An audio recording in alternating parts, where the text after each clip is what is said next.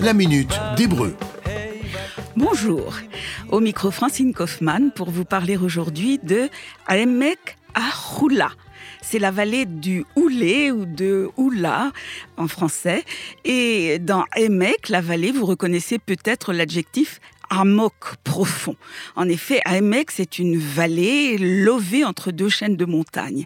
Il y a de très très nombreuses vallées au pluriel Amakim, euh, évoquées dans la Bible, je ne peux pas toutes les citer, euh, Israël, la vallée de Jézréel, Emek Ayarden, la vallée du Jourdain, mais aussi Emek Yehoshaphat, la vallée de Josaphat, près de Jérusalem, qui, selon le prophète Joël, sera la vallée du jugement dernier. Quant à notre vallée du Houlé ou Houla, Emeka Houla, qui est évoquée dans le Talmud en araméen, c'est une vallée que le gouvernement israélien a profondément transformée.